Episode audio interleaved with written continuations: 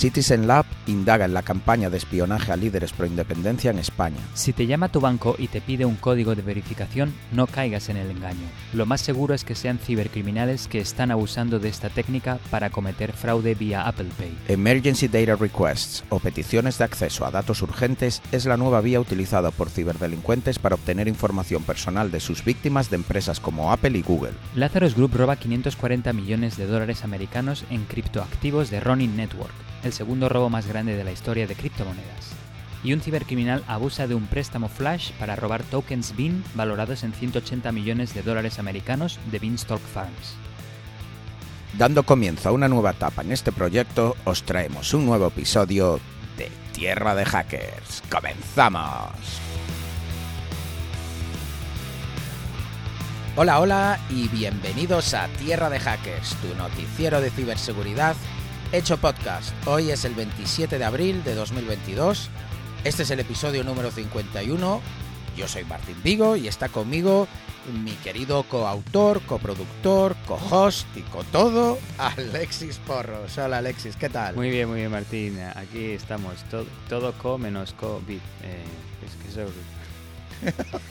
eso no.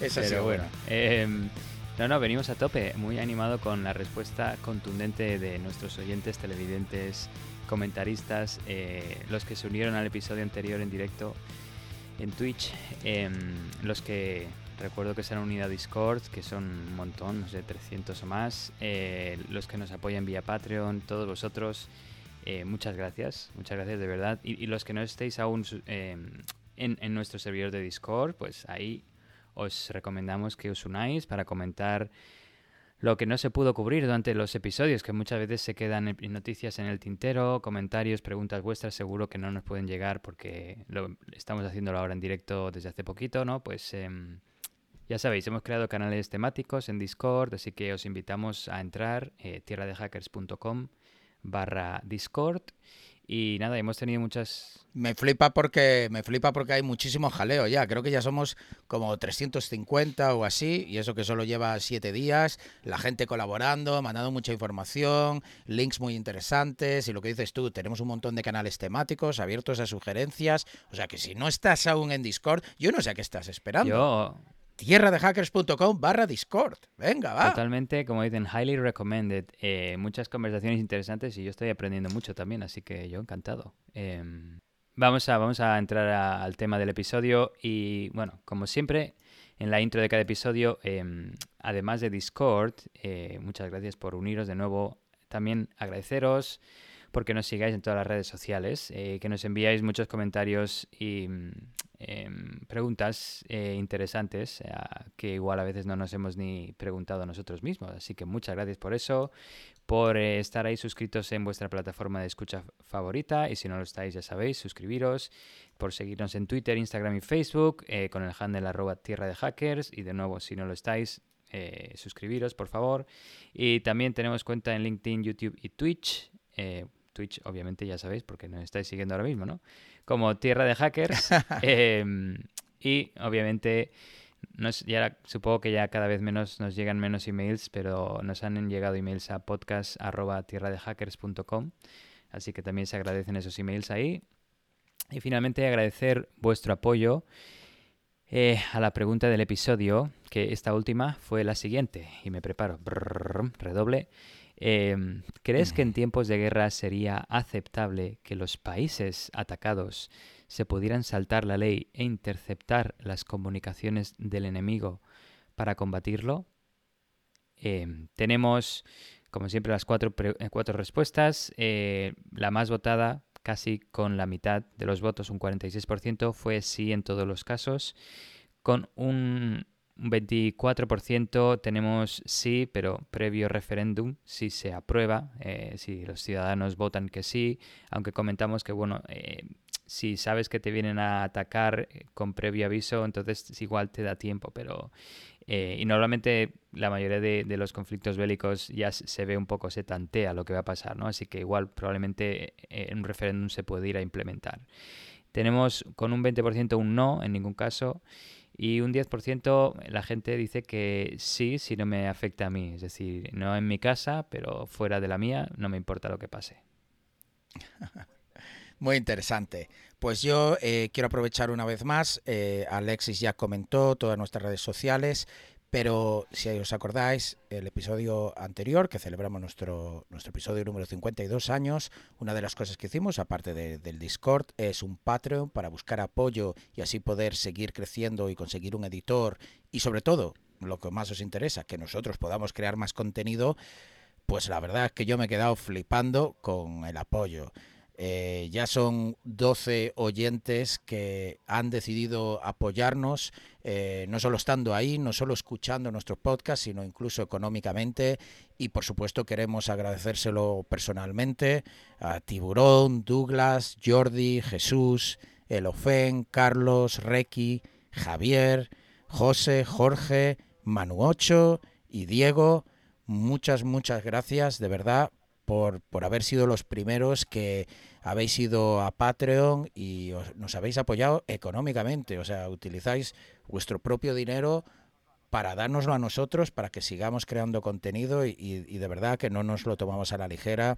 Os lo agradecemos muchísimo y si algún oyente más le gusta lo que hacemos, pues siempre tenéis esa posibilidad de apoyarnos en patreon.com barra tierra de hackers y hablando de apoyos, pues aprovecho también para recordaros el partnership que tenemos con Monad, una empresa que comparte los mismos valores que Tierra de Hackers, hacer la seguridad más accesible y transparente. Nosotros a través de un podcast y Monad, pues a través de una herramienta de gestión y visualización de telemetría de datos de seguridad, una empresa fundada en Silicon Valley y que está buscando muchos ingenieros, sobre todo con algo de experiencia en seguridad, para ayudar a construir y hacer realidad su misión. Lo mejor de todo es que están contratando en todo el mundo y en remoto, así que ya sabéis, echarle un vistazo, monad.com, M-O-N-A-D.com y sobre todo eh, han puesto un correo disponible directo tierra de hackers monad.com para que no solo podáis contactarles directamente y que sepan que desde luego como mínimo tenéis un entusiasmo y un entendimiento sobre la ciberseguridad, ya que sois oyentes de este podcast, sino que además saben que vais de, parte nuestra. Así que ya sabéis, tierra de hackers monad.com si estáis interesados en, en trabajar en una empresa muy cool, la verdad. Alexis, ¿qué te parece si empezamos ya con las noticias? Me parece un gran plan, sí que adelante. Pues venga, vamos. Eh, ha sido una semana muy calentita en España, debido a un escándalo de espionaje político que la gente de Citizen Lab, que de los que ya hemos hablado muchas veces, ha nombrado Catalan Gate. Catalan Gate, ya que sería inglés. Probablemente toda nuestra audiencia española ya sepa de lo que estamos hablando, pero para nuestra audiencia latinoamericana y de países en otras zonas del mundo, el 18 de abril se publicaba información sobre un programa de espionaje por parte del CNI a políticos en España. A ver, antes de continuar, quiero hacer un paréntesis y dejar algo muy claro. Este es un tema muy cargado políticamente. Tierra de Hackers no es un podcast sobre opinión política. No nos interesa no estamos cualificados y no es de lo que va esto. Nosotros nos dedicamos a cubrir la actualidad en cuanto a ciberseguridad. Nosotros preparamos las noticias sin tener en cuenta los bandos, la política o cualquier tema que no sea el hacking. Nuestras opiniones al respecto son irrelevantes en el tema de política y si alguno desea indagar en el tema político, pues hay gente muchísimo más cualificada que nosotros en ese tema, opinando, hablando en podcast, radio y televisión. Así que nosotros a lo nuestro, el hacking. Muy bien, con este paréntesis, si esto de del espionaje en Cataluña os suena es porque de hecho ya hablamos de ello cuando empezábamos el podcast, en el episodio 8 concretamente. Y es que esto sucedió en 2019 y fue publicado por The Guardian por primera vez en 2020, cuando de hecho nosotros lo cubrimos. Pues bien, Citizen Lab a raíz de esa publicación de 2020, se puso a trabajar con organizaciones civiles para averiguar más detalles de esta campaña de espionaje. Tiene un informe muy extenso que os dejo en las notas del episodio y de hecho os recomiendo leer. Eh, yo me voy a centrar en lo más interesante. descubrieron que al menos 65 personas fueron infectadas entre 2017 y 2020. Si os preguntáis qué tienen de especial esas fechas, pues fueron los años donde más tensión existía en torno a la independencia de Cataluña. Por tanto, no es casualidad que el espionaje sucediese en esa época. Citizens Lab, de hecho, atribuye el espionaje informalmente al CNI, el Centro Nacional de Inteligencia en España. Los afectados es una serie de figuras políticas muy relevantes en Cataluña y claramente con una postura pro independencia. Hay que destacar que entre los políticos se encontraban políticos elegidos democráticamente, lo cual hace la campaña de espionaje todavía más delicada. Básicamente, eh, la agencia de inteligencia de un país espía a figuras políticas que son representantes elegidos en el Parlamento. Por otro lado, también hay que destacar que ciñéndonos a la Constitución española y leyes vigentes en el momento, algunos de estos políticos incumplieron dichas leyes, sobre todo con el tema del referéndum. Aprovecho a repetir que no intento politizar esta noticia, ¿ok? Solo quiero dar datos que son relevantes. Vale. Pero no solo políticos catalanes eh, fueron lo objetivo de esta campaña de espionaje. Por ejemplo, Arnaldo Tegui, secretario general del partido político Bildu en el País Vasco, y también con ideología pro independencia, también fue eh, espiado en esta campaña. Acorde a Citizens Lab, el espionaje también se extendió a miembros del Parlamento Europeo y decía que no solo personajes catalanes eran los que habían sido espiados, también digo que no solo políticos han sido espiados, ya que también se espió a activistas políticos, eh, perdón, o sea, activistas que no eran políticos, pero con una clara eh, actividad política, empresarios, profesores, periodistas y otros perfiles también fueron víctimas del espionaje. Como decía, parece ser que el factor común entre todos los objetivos de esta campaña es que simpatizan con ideología separatista o tienen lazos con personajes importantes que apoyan el independentismo. Me ha parecido muy interesante también cómo fueron infectados. Para empezar, no solo se usó el ya famoso Pegasus de NSO Group, que os hemos hablado aquí 50.000 veces, sino también contrataron los servicios de Kandiru, otra empresa israelí que también cubrimos en antiguos episodios, concretamente Alexis habló de ellos. Que de hecho recuerdo la anécdota del nombre de Kandiru, ¿no? que era el pescado este que se metía por orificios. Los exploits usados para instalar estos implantes varían entre exploits de cero clic y links enviados mediante técnicas de phishing. Me resultó curioso que uno de los exploits que describen, llamado eh, Homage o Homage, y que lo mandaban a través de iMessage, eh, hacía que se descargase otro exploit que primero revisaba cuál era la versión exacta del iPhone que se estaba infectando. Y esto lo hacía revisando la resolución de la pantalla exacta en píxeles y comparándola con una serie de valores eh, que estaban hardcodeados o bueno, puestos en el programa en sí para averiguar qué modelo de iPhone se trataba. O sea, verificaba la resolución y así lo comparaba con una tabla de valores y sabía qué iPhone era. Como el iPhone X y el XS tienen la misma resolución, si se trataba de uno de estos dos, pues procedía a hacer una operación matemática compleja y calculaba el tiempo que tardaba en hacerla. ¿Por qué? Pues porque si tardaba menos de 560 milisegundos en hacer esa operación matemática, sabían que el teléfono disponía de PAC, una protección añadida en el iPhone XS y modelos más nuevos, mientras que si tardaban en hacer, esa operación matemática menos de 560 milisegundos, es que no tenía PAC y por tanto tenía que ser un iPhone X o más antiguo. Es decir, el pack se introdujo en el iPhone XS, que era, es una evolución del iPhone X, y como necesitaban saber exactamente qué modelo era, y esos dos tienen justo la misma resolución, pues añadían este paso extra. ¿Por qué os cuento toda esta movida?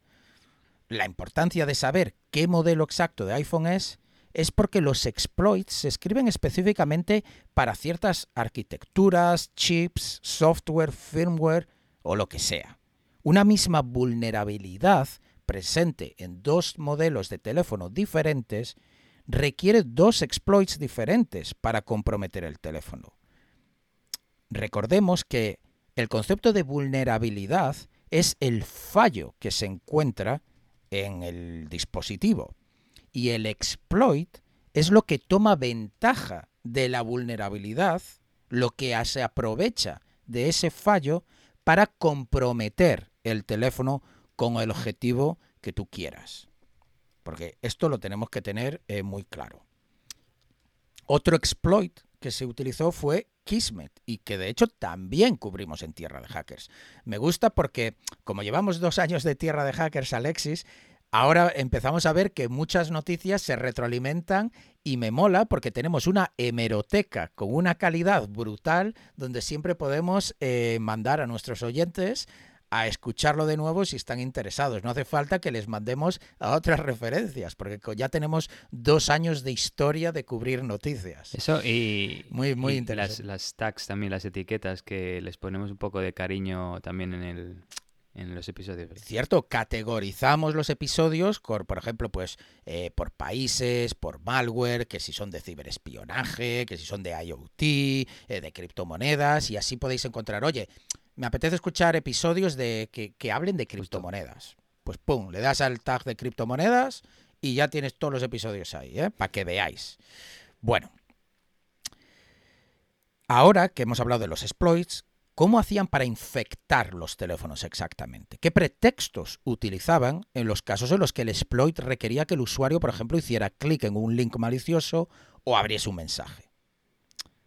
Pues muy curioso también, os comento algunos eh, Jordi Balina, uno de los, de los espiados, uno de las víctimas, le enviaron al teléfono una tarjeta de embarque de avión en forma de SMS con un link.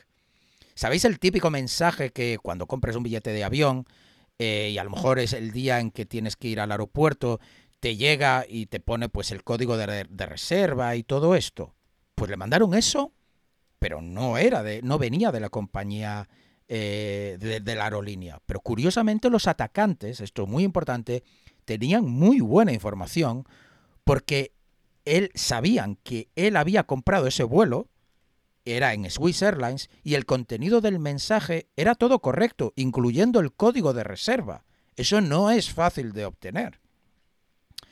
Y claro, si a ti te llega un mensaje de Swiss Airlines y tú acabas de comprar un billete de Swiss Airlines y te lleva con el código de reserva, que sabes que es el código de reserva, y a tu nombre, aquí hablamos ya eh, que es más difícil, no es el típico eh, phishing de Microsoft que, van a cerrar el Messenger y, tienes que pagar, ¿sabes?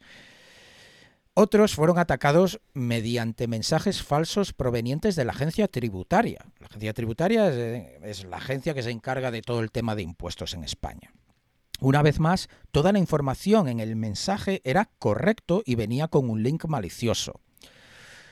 Otra que me pareció súper curiosa es notificaciones falsas de Twitter sobre noticias relevantes al independentismo catalán. O sea, esto nunca lo había escuchado y la verdad es buenísimo, porque si tú tienes puestas las notificaciones para ciertos temas que se puede poner en Twitter, estás acostumbrado a recibir esas notificaciones y le vas a dar al link sin pensarlo. Si tú eres un político y evidentemente estás interesado en lo que dicen los medios sobre, sobre el independentismo y sobre todo en, en esos años donde estaba muy vigente, pues te pones unas alertas, te llega un mensaje, le vas dando, pues hicieron eso. O sea, muy, muy efectivo. Una de las víctimas del espionaje, Marta Rovira, vive en Suiza y tiene un teléfono suizo, es decir, un número de teléfono, una SIM de Suiza. Pues bien, recibió mensajes en su teléfono extranjero que hacían pasarse por una ONG suiza llamada Swiss Peace. También recibió mensajes haciéndose pasar por la propia operadora de telefonía Swisscom que efectivamente ella utilizaba. Esto también es interesante porque eh, vemos una prueba de que el espionaje fue cruzó fronteras. En cuanto a Candiru, las infecciones se centraban más en emails.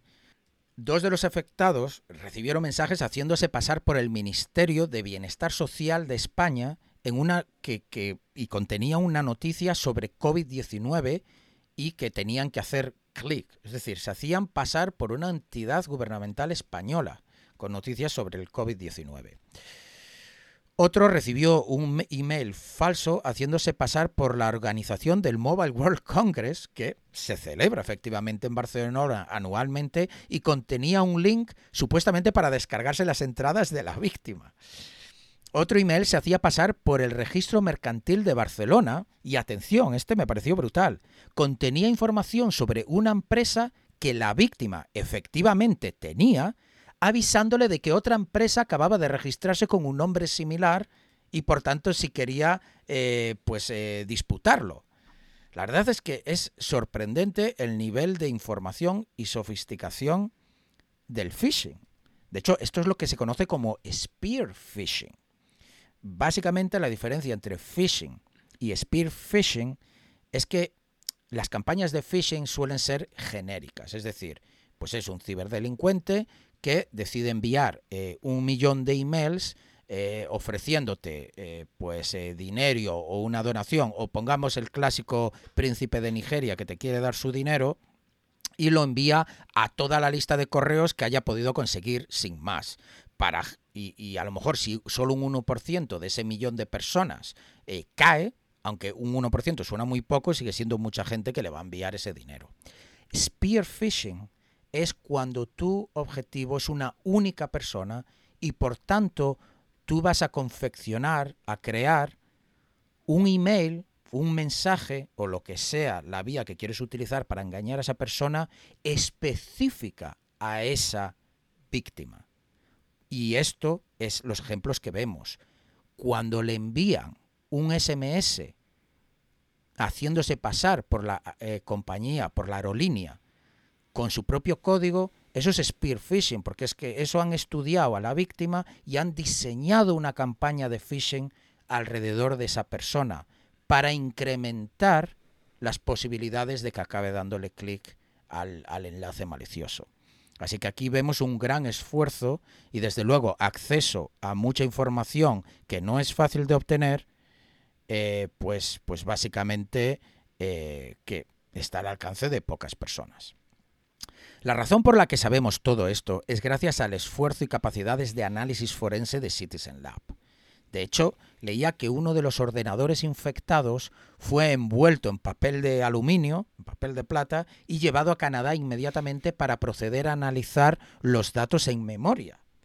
Esto lo menciono porque lo del papel de plata, eh, meterlo ahí como si fuera un bocadillo de chorizo, Suena muy peliculero. Yo sé que tú eres más de chope, Alexis, pero eh, es que esto, de, esto de vivir en Estados Unidos te he hecho mucho menos el chorizo. Eh, bueno, eh, dicho esto, lo tenía que sacar de dentro. suena muy peliculero, pero lo cierto es que funciona. Es una jaula de Faraday muy práctica y previene que el teléfono pueda ser, por ejemplo, borrado remotamente mediante algún comando remoto. Porque tener en cuenta que en el momento que tú lo, envuelves en papel de plata, eso bloquea todas las señales, todas las emanaciones electromagnéticas. Eh, lo que yo digo, una jaula de Faraday. Por tanto, no se podría enviar un comando remoto ya que no, no, está ni conectado a internet ni nada. Y eso es mucho, eso es mucho más efectivo que a lo mejor desconectar, por ejemplo, la wifi y ponerlo en modo avión. ¿Por qué? Porque si el teléfono está infectado, que lo está, pues puede tener preprogramado que si alguien lo pone en modo avión, pues en realidad siga con la conexión. Por eso esta manera física de evitar que esté conectado a nada y que llegue ninguna señal fue tan importante para poder hacerle un análisis forense a ese dispositivo. Muy, muy interesante y como un remedio tan casero como envolverlo como si fuera un bocata de chorizo fue tan efectivo. Con todo esto, he de mencionar que Citizens Lab no atribuye oficialmente los ataques al gobierno de España, pero sí destaca que lo sospecha por cuatro razones principales. Una, los objetivos eran de interés evidente para el Estado. Dos, las fechas en las que se produjo el espionaje están alineadas con eventos sociales de interés para el gobierno español. Tres, el spear phishing tan elaborado con información correcta indica acceso a información que no es trivial de obtener como números de identificación personal o lo que se conoce como DNIs en España. Y por último, es conocido que el CNI es cliente de NSO Group y que el Ministerio de Interior tiene capacidades similares con una herramienta que no conocen el nombre.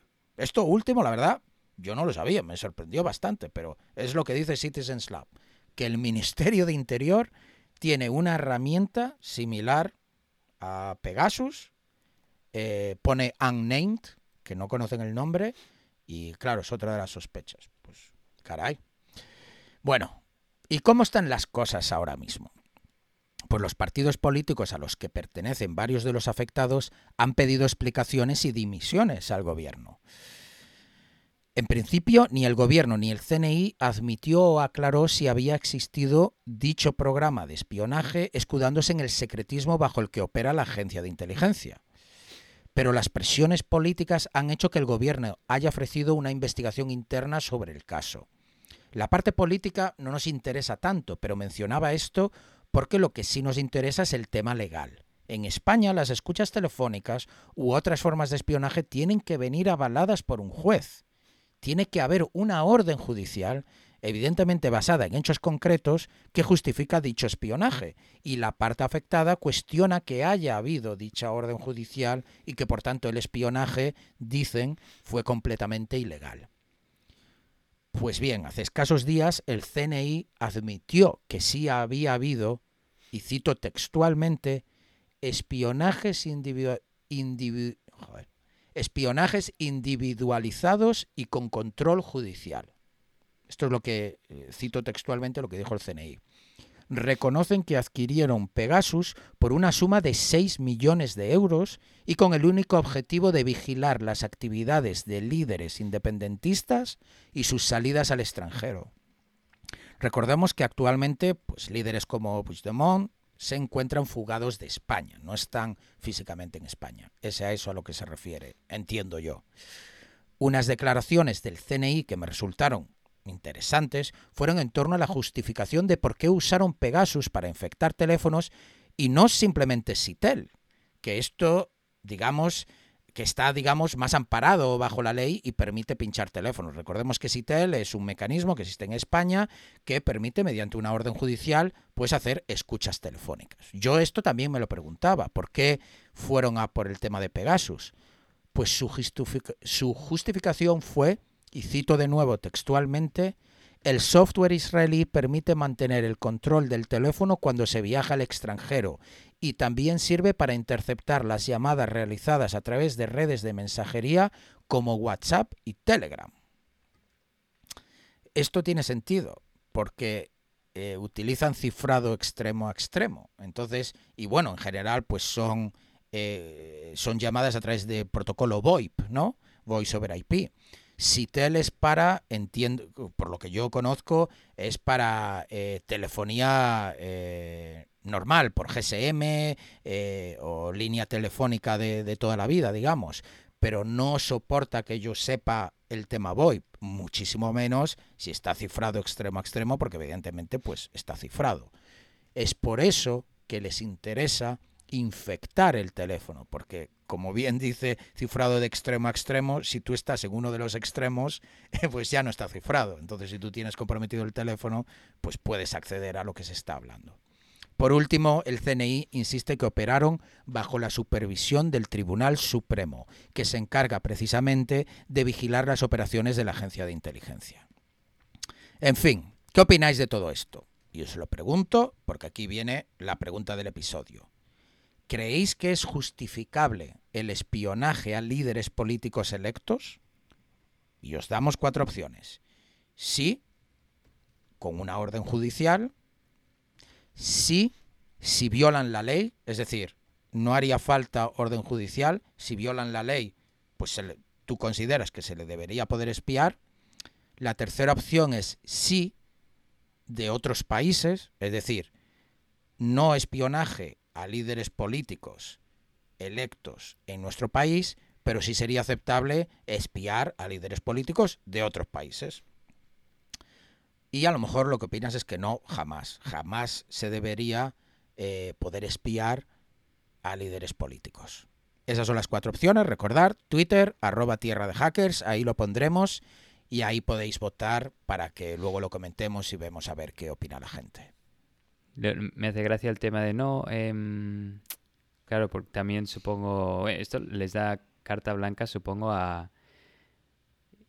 Bueno, supongo, como dices, están bajo la supervisión del Tribunal Supremo, pero ¿quién dice aquí que no monitorizan a otros ciudadanos inocentes que salgan de España y con esto podrían monitorizar a, cualquiera eh, por el tema de que de que bueno que, les permite no solo dentro de España sino fuera de España. Y por eso lo han utilizado con estas personas que viven en Suiza o fuera fuera de, Claro, eh, destacaba eso, eh, destacaba eso que era interesante. Una vez más, nosotros no somos abogados, ojalá alguno nos comente, pero sí que es interesante pensar, eh, o sea, quiero decir, un juez, un tribunal supremo puede autorizar espionaje en otro país.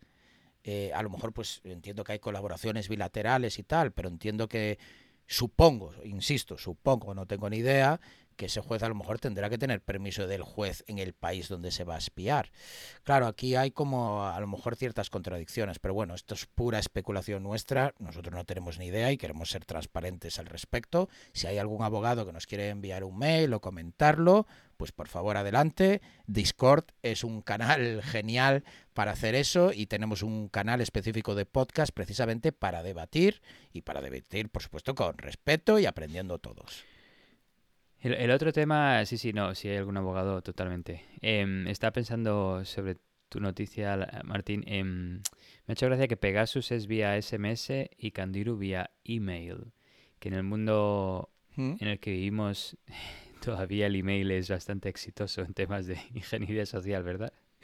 Eh, Sí, sí, sí. La verdad, la verdad es que sí. Y, vamos, no creo que Candiru dependa del email. Al fin y al cabo, tú lo que necesitas es que hagan clic en pues algo. Pero sí que era curioso, como tú bien dices, que eh, cuando hacían los análisis forenses, Candiru fue todo por email. Igual, los ejemplos que has dicho, en plan, las entradas del Mobile World Congress se reciben por email y lo del tema del registro mercantil ah, más. Cierto, entonces.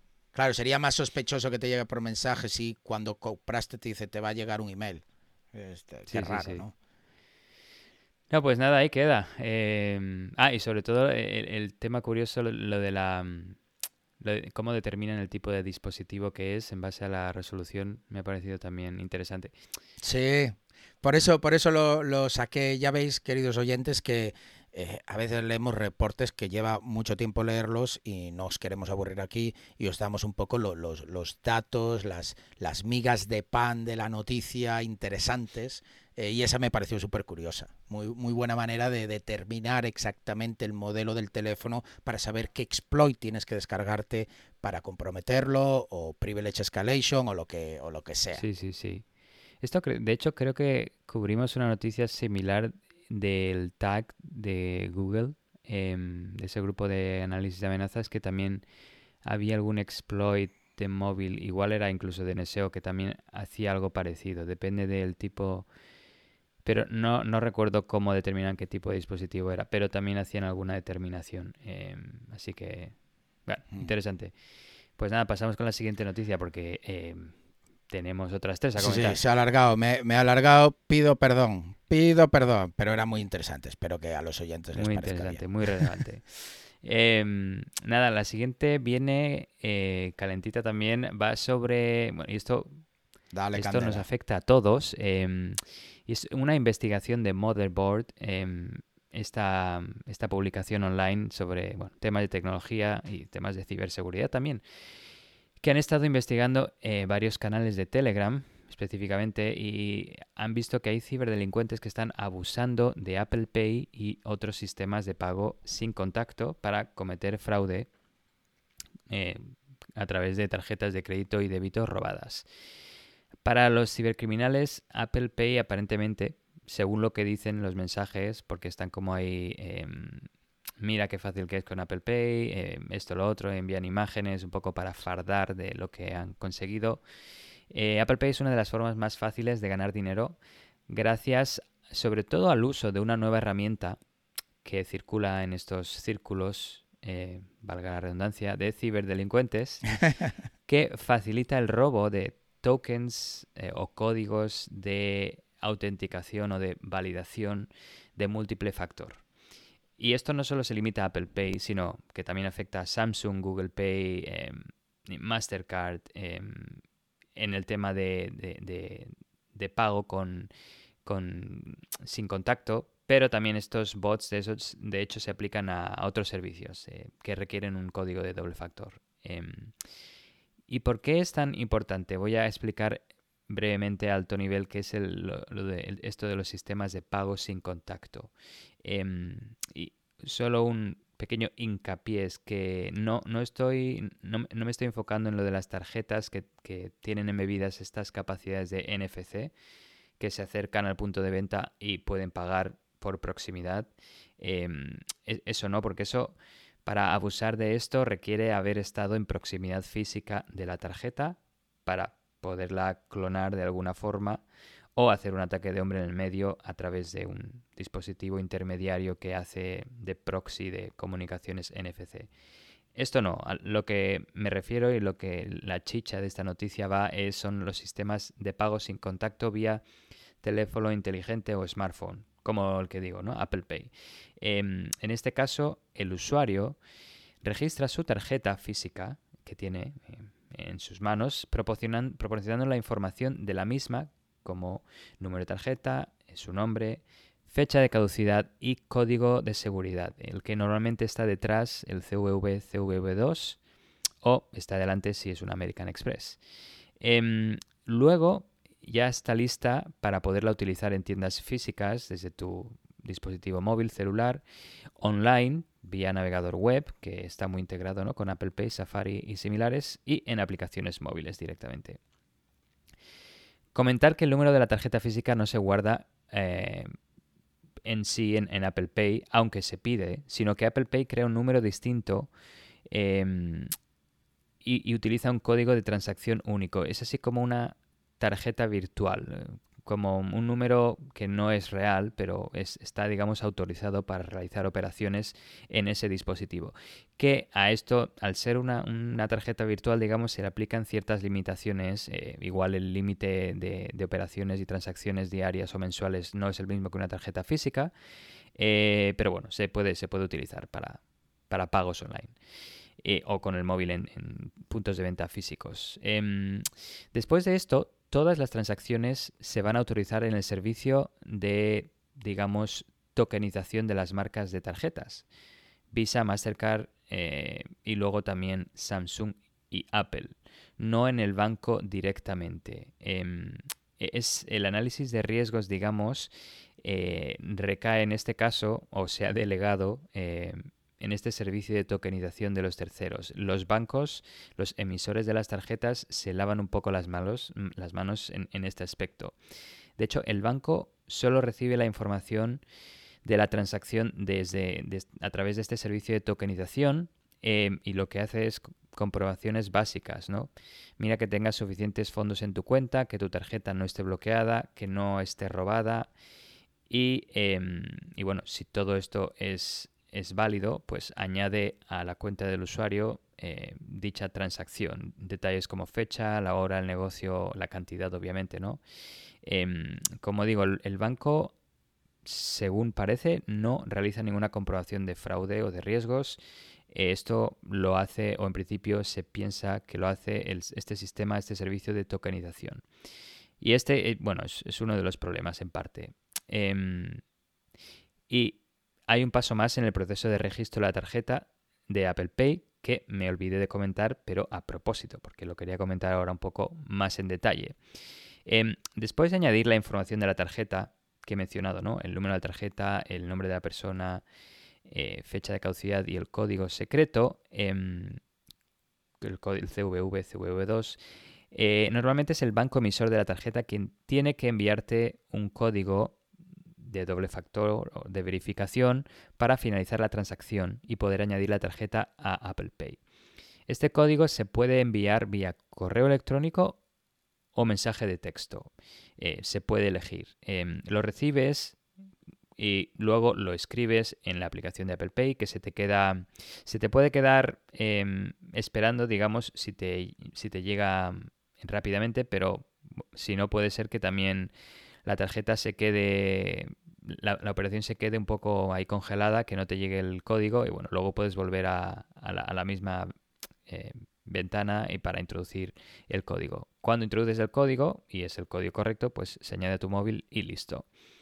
Em, y esto justo es lo que abusan los cibercriminales, porque como digo, hay una herramienta o bot que facilita mucho em, el conseguir estos códigos de verificación al añadir una tarjeta, eh, la información de una tarjeta robada al Apple Pay.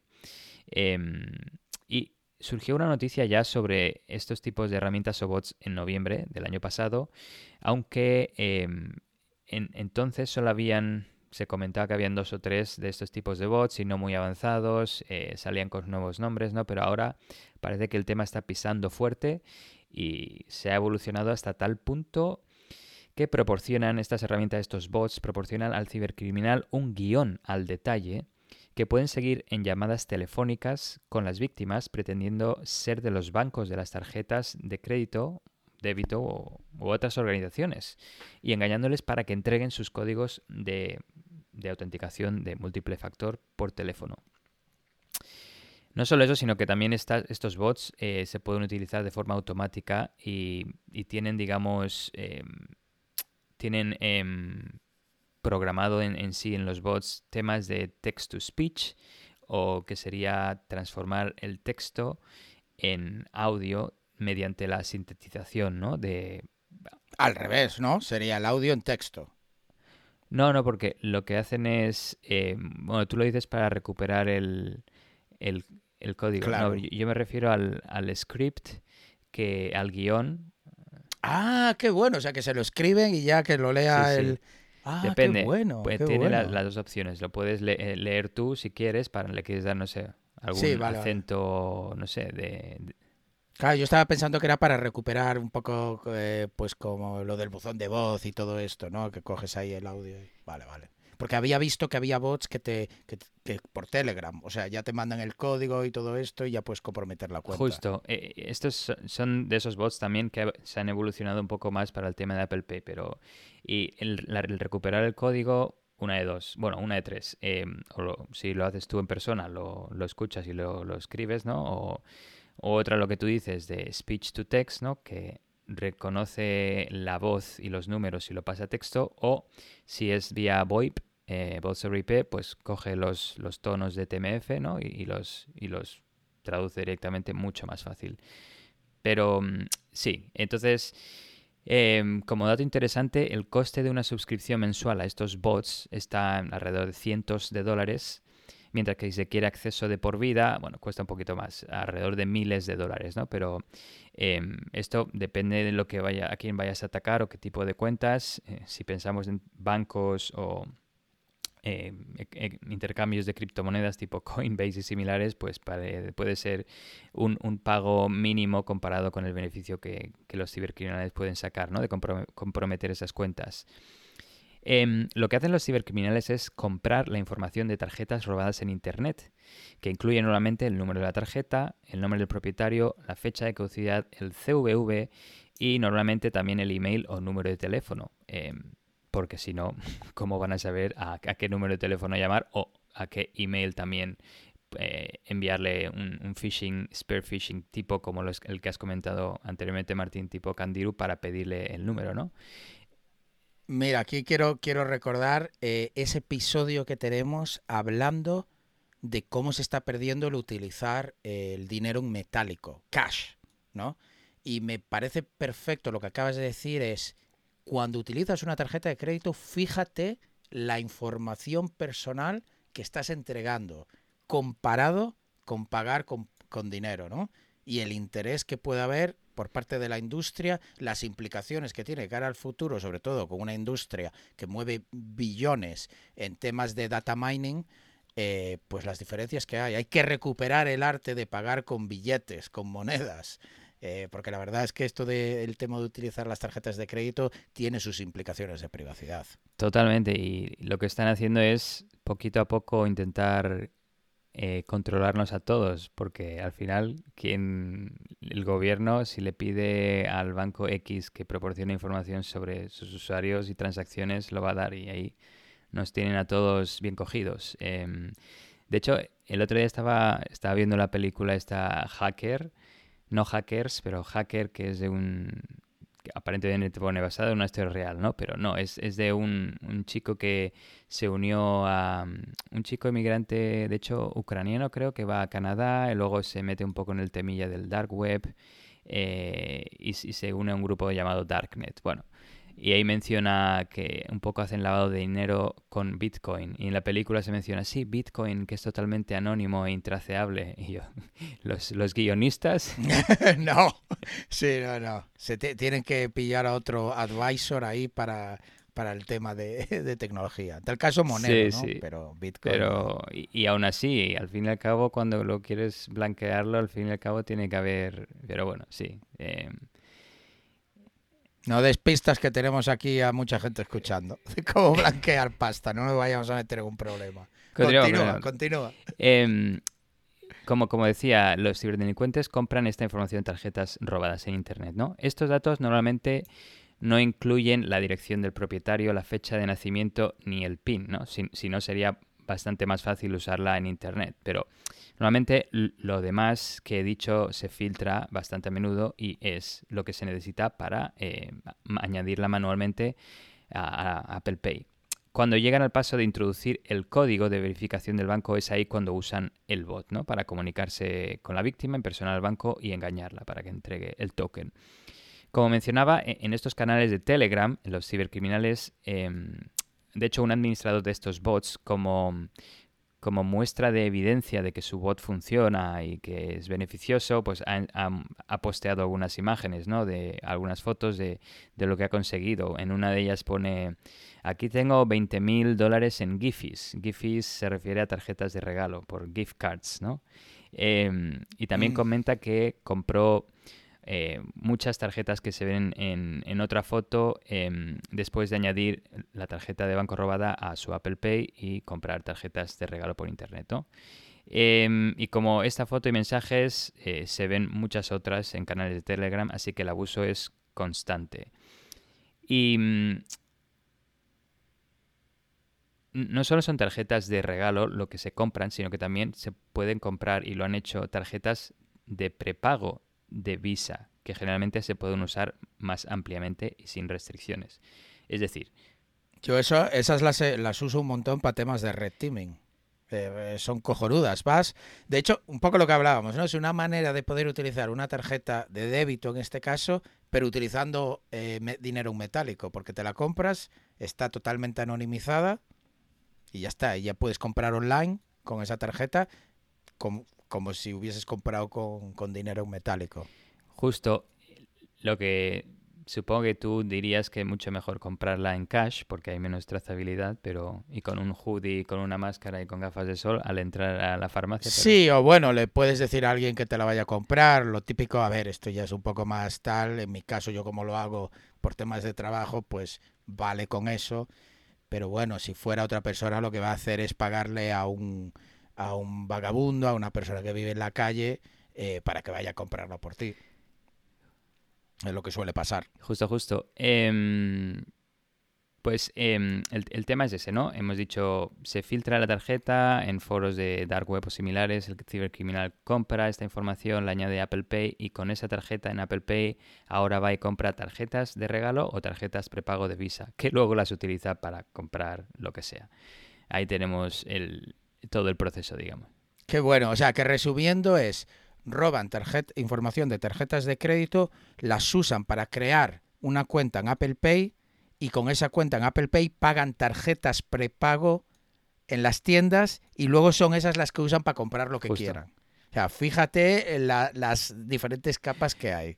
La trazabilidad bueno. ahí. Eh, y comentar, eh, hay, hubo un investigador eh, de Positive Technologies, eh, que se llama Timur Yunusov, comentó que no hay controles antifraude para estos tipos de pagos eh, de sistemas sin contacto, ¿no? Y dio una charla, de hecho, el año pasado, que de hecho se ha publicado en YouTube en enero de este año, en Black Hat, sobre cómo funcionan los sistemas sin contacto y cómo podrían usarse para el fraude y comenta cómo pudo saltarse y hacer un poco spoofear eh, estos tipos de, de, pagos, sobre todo en Apple Pay y en, en, en iPhones y en Androids lo, usó contra el sistema de, metro de, Londres, así que es interesante un poquito la charla.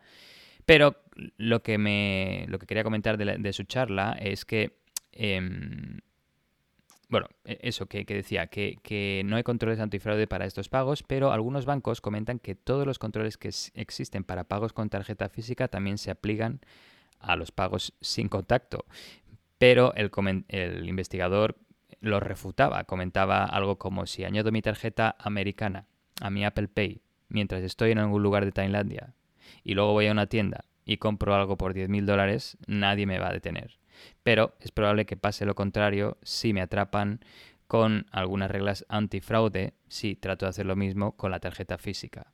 Es decir, aparentemente se le da más eh, prioridad al tema de que te hayan robado la tarjeta física que no si lo haces vía Apple Pay. Pero como he mencionado anteriormente, Apple Pay tiene algunas limitaciones en temas de límite de, de, transacciones, ¿no? Así que igual es un poquito por eso. Claro, no te puedes comprar un coche con Apple Pay, pero sí con la tarjeta que has usado para crear el Apple Pay. A todo esto me pareció curioso que en abril del año pasado el Departamento del Tesoro de Estados Unidos sancionó a esta empresa, Positive Technologies, describiéndola como una empresa rusa de seguridad de eh, tecnologías de la información que apoya a los clientes del gobierno ruso, incluido la agencia de inteligencia rusa, ¿no? Eh, aunque luego Positive Technologies dijo que eso, vamos, ni, les tocó ni les salpicó en absoluto a su negocio. Em, yo recuerdo una vez, en mi caso, intenté añadir una tarjeta de un banco americano a mi Apple Pay y después de varias horas, o sea, no recibí el mensaje ni en segundos, ni en minutos, ni en horas. Todavía no había recibido el código de verificación, así que tuve que llamar al banco y por varios problemas de validación de identidad que ahora no recuerdo, pero me, pedían algo que no tenía, eh, tenían que estaba de viaje, bueno, no pude verificarme hasta en tres días y porque les pedí que esto, cómo, podía ser, si le estaba dando toda la información y quería hablar con él, con su manager, bueno. Así que controles antifraude algunos bancos tienen, al menos a mí me ha pasado, pero bueno, supongo que no todos los bancos. Hay tantos bancos que todo depende. Es que es un círculo vicioso, ¿no? Porque, joder, por un lado quieres seguridad, ¿no? Y nos burlaríamos si los bancos te lo ponen fácil. Pero por otro lado, nos toca los pies cuando te lo ponen demasiado difícil. Entonces, encontrar ese balance, ese punto intermedio donde los, los malos no lo pueden hacer, pero la gente, los buenos sí, es que es complicado, es complicado. Y yo he estado en ambos bandos diciendo, pero ¿cómo, ¿cómo puede ser que solo te haya dado mi nombre y ya hayas hecho esto? Y en el otro de frustración de, a ver, ¿qué más quieres de mí? O sea, hazlo, si ya me has pedido todo. Es complicado, es complicado. Eh, el compromiso, ¿no? Seguridad, funcionalidad. Eh, sí, sí, ahí estamos, siempre la eterna lucha. Em, Motherboard eh, se, se, comunicó con Apple y no proporcionó una declaración así específica o una respuesta al tema de que estafadores decían que Apple Pay era la forma más fácil de obtener ganancias usando un bot, pero sí que proporcionó una serie de páginas de su sitio web, apple.com, ¿no? que explican que es responsabilidad del banco realizar verificaciones adicionales de, de las tarjetas cuando se añaden a Apple Pay. Y también otras páginas que sugieren a los clientes de Apple que estén atentos a los mensajes de phishing y llamadas de soporte falsas, ¿no? Me hace gracia que cada uno se tira la pelota aquí al otro. Los bancos dicen que es un poco más de Apple, Apple dicen que son los bancos. Un poco, no me parece que esté el mensaje aquí homogéneo. Em, Google respondió a Motherboard diciendo que las tarjetas que se añaden a las carteras digitales como Google Pay son verificadas directamente por los bancos emisores mediante procesos estándar de la industria lo mismo que Apple, ¿no? En plan, Google dice, no, yo no, son los bancos los responsables. Y Samsung em, lo mismo, dijo, eh, los procesos de autenticación son administrados por el proveedor de servicios financieros o el emisor de la tarjeta. Em, bueno, y, otros bancos directamente, eh, por ejemplo, Chase comentó que mm, usan una variedad de técnicas para monitorizar y prevenir el fraude. Si los clientes notan un cargo sospechoso, deben comunicarse con nosotros de inmediato, llamando al número de teléfono que figura en el reverso de la tarjeta, disputando el cargo desde la aplicación móvil o sitio web o visitando su sucursal local. Pero eso no quedó bastante claro si, el tema aplicaba al tema de Apple Pay, así que... Em, eh, lo que queda claro es que los bancos sí que dijeron que nunca van a pedir el 2FA, este código de verificación a sus clientes por, em, por teléfono o, por email. Pues justo eso, una semana después que Motherboard contactara a Apple y publicara su investigación, Apple justo publicó que estaba implementando nuevos mecanismos de prevención de fraude. A lo que Motherboard comentaba en plan, a ver Apple, ¿por qué no me comentaste esto cuando te pregunté? Un poco, tampoco tienen que comentárselo así lo que vayan a hacer, ¿no? Apple es, es eh, libre de hacer lo que quiera, pero queda un poco raro el tema, que no lo comentaran. No creo que se pusieran ahí una semanita a preparar algo, ya lo deberían tener preparado, pero bueno. Em, según mencionaban, Apple comentaba que para las tarjetas con cierta prevención de fraude eh, van a mejorar el tema, ¿no? Y, y, cuando se intenta una transacción online o en una aplicación, el dispositivo, el iPhone, evaluará su información sobre su ID de Apple su Apple ID dispositivo y ubicación, por el tema ese que comentaba, ¿no? que si añades una tarjeta americana mientras estás en Tailandia, pues algo tendría que saltar la alarma.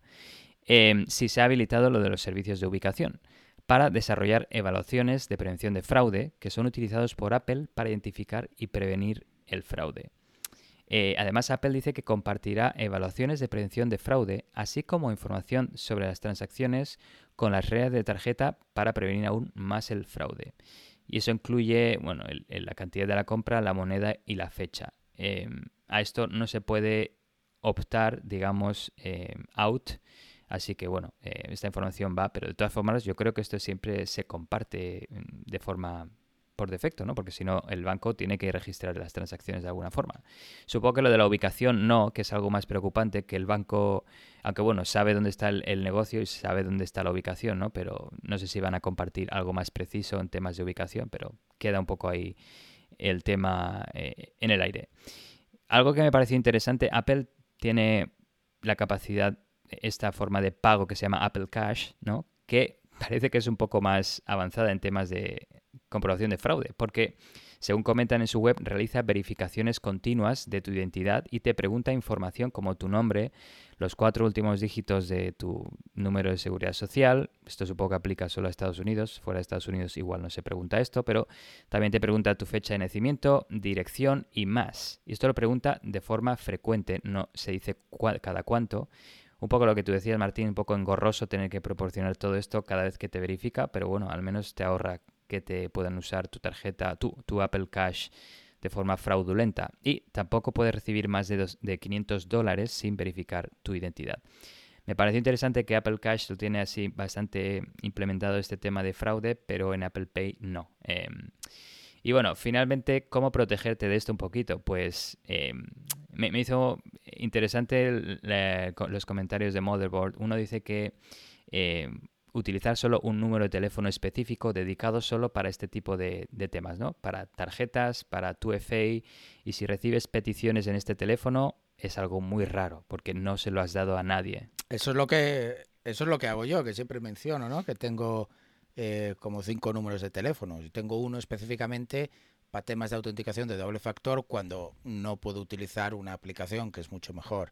Entonces yo sé que cualquier llamada que me llegue ahí o tal, mm, ni caso porque ese teléfono no lo tiene nadie. Bueno, no lo tiene nadie menos las, las empresas ¿no? que lo tienen para doble factor. Pero sí, es, es buena recomendación. Lo único que em, en este caso creo que los bancos, tú tienes VoIP números, ¿verdad? Los bancos creo que no aceptan teléfonos VoIP. Entonces... He tenido problemas, pero eh, hay un truquillo que a mí me, que me ha funcionado, en exclusiva para nuestros oyentes de Tierra de Hackers. A veces te da opción de, o sea, a veces te dice que no te lo acepta. Justo. ¿No? Porque ya detecta que es un VoIP. Entonces, una de las cosas que puedes hacer es comprar uno eh, de tarjeta SIM y lo pasas a Google Mm. Voice, que te cuesta 10 dólares y durante más o menos un año lo va a seguir detectando como un número real. Entonces, hay eh, operadoras telefónicas, sobre todo en Estados Unidos, como las que hemos hablado de Mint Mobile o, o ¿cómo se llama la, la otra que no me sale ahora? Eh, Ultra Mobile. eh, esas tienen eh, tarjetas SIM por 2 dólares para usar una semana. Y puedes hacer la portabilidad a un Google Voice y luego ya lo tienes como VoIP, pero lo sigue detectando durante un año porque las bases de datos no se actualizan constantemente como tal. Esa es una. Y luego hay bancos que sí te deja poner el teléfono, pero cuando te envía el mensaje nunca te llega. Entonces ahí a mí lo que me ha funcionado es elegir que me haga una llamada. Porque sabes que también te puede entregar el código a través de una llamada. Y las llamadas sí me llegan. Entonces ese es un pequeño Claro. truquillo. Por lo menos los bancos que utilizo he podido utilizar para todos eso. Aunque en general intento utilizar una aplicación para doble factor, evidentemente. Claro. Entonces el tema de que te llamen un poco para el cibercriminal sería más difícil, pero para ti sería mucho mejor porque sabes que es llamada, te dan el código y, no se lo tienes que proporcionar, lo pones en la aplicación. Em, sobre el tema de, de que utilizas aplicación para código de doble factor tipo Google Authenticator o algo así, ¿te refieres? Sí, sí, sí, ah, porque, a ver, idealmente utilizas una YubiKey o algo de eso, ¿no? Pero bueno, los, Los- bancos... los bancos. si, si- si te, si te dejan poner una aplicación ya da palmas. Claro, claro, no. Los bancos, como tú dices, eh, es para el, para el tema específico de añadir tarjeta en Apple Pay es email o número de teléfono. mensaje. No he visto lo de la llamada, igual, igual está ahí. Em, pero el tema era ese, el tema era dar un teléfono específico que, como comenta Martín, pues podéis hacer esto durante un añito, eh, comprarte una tarjeta y pasarlo a, a Google Voice Sí. por, por ese año. Y si no, eh, bueno, em, también el, el- problema de... em, también hay problemillas, ¿no? De estos de ataques de SIM swapping, pero ahí todo depende ya tu tema de, de modelo de amenazas y qué tal. E insisto, no pasa con VoIP, no puede pasar ataques de SIM swapping. Bueno, a ver, en Google Voice eh, puedes hacer portabilidad, pero no es tan sencillo, porque ya eh, no es lo mismo llamar a Movistar o a, a ATT en Estados Unidos que llamar a Google para que te cambie, ¿sabes? Es Bueno, bueno, pero justo con la noticia que- co- siguiente que vas a comentar, ahí queda un poco en entredicho. Pero Pues vamos al lío. ¿Terminaste Sí, sí, con la tuya ya? Muy bien enlazada con la Ay, siguiente. muy buena introducción para la mía. Señores, os vengo a hablar de una técnica que yo creo que todavía no hemos hablado aún, usada por cibercriminales para obtener información personal de un objetivo. El envío de órdenes judiciales de obtención de datos urgentes, pero falsas. Salían varios medios la semana pasada que empresas como Apple habían sido víctimas de este ataque y habían dado información personal de usuarios a cibercriminales que se hicieron pasar por policías. En Estados Unidos existe lo que se conoce como Emergency Data Request o EDR.